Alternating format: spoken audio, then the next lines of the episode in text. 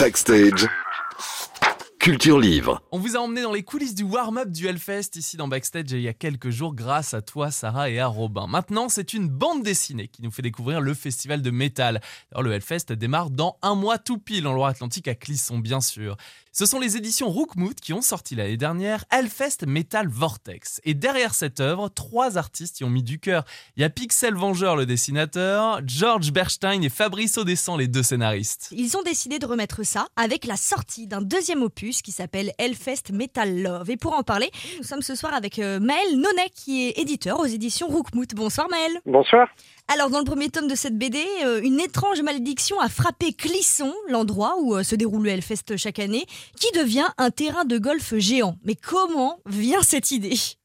Alors oui, ça c'était le pitch du premier album, Hellfest Metal Vortex. En fait, c'était euh, un, scénario qui a, été construit dans une période qui n'était pas si lointaine, où on était quand même pas mal baigné par le Covid.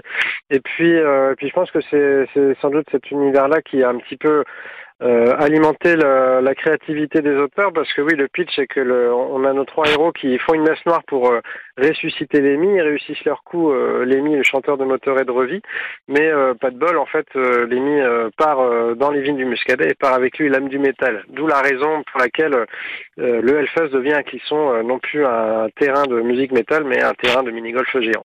Et pour le deuxième tome qui sort le 2 juin prochain, c'est une ode à l'amour. Le Hellfest devient cette fois-ci un site de rencontre pour métalleux grâce à trois protagonistes. Comment ça vient cette idée? Bah en fait, ça vient de, ça, ça vient du terrain, j'ai envie de dire, parce que à force d'aller en festival et on a fait aussi la, la double édition du Hellfest en juin dernier, où on a pu euh, présenter le premier album euh, bah, aux festivaliers en fait, au, au cœur de l'enfer, et en fait, on s'est rendu compte que c'était euh, beaucoup de bienveillance qu'on avait reçue en retour. On a pu voir aussi vraiment de nos propres yeux à quel point les gens euh, avaient euh, une forme d'amour en fait vis-à-vis de ce festival où il y a vraiment une communauté qui est vraiment très très forte autour.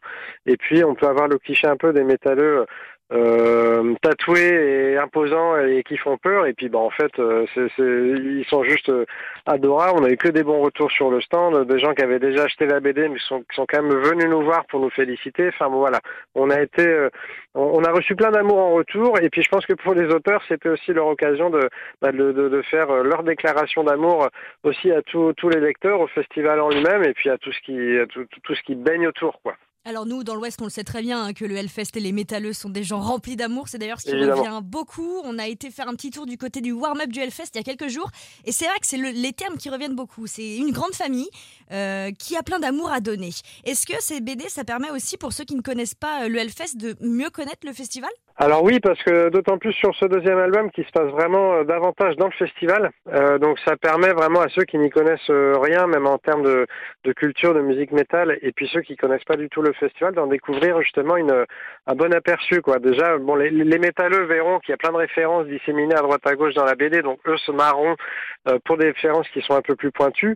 Mais le, la volonté de départ, c'était aussi de faire un album de, enfin une bande dessinée euh, d'humour au sens noble du terme, accessible au grand public. Donc euh, qu'on soit féru ou pas, on passera pas la même expérience à lire l'album, mais on passera euh, de toute manière un bon moment. Et puis bah, pour, pour les, les lecteurs qui découvriront le, le deuxième album, ils verront à quel point le- la créativité des auteurs est allée loin, surtout sur la deuxième partie de l'album.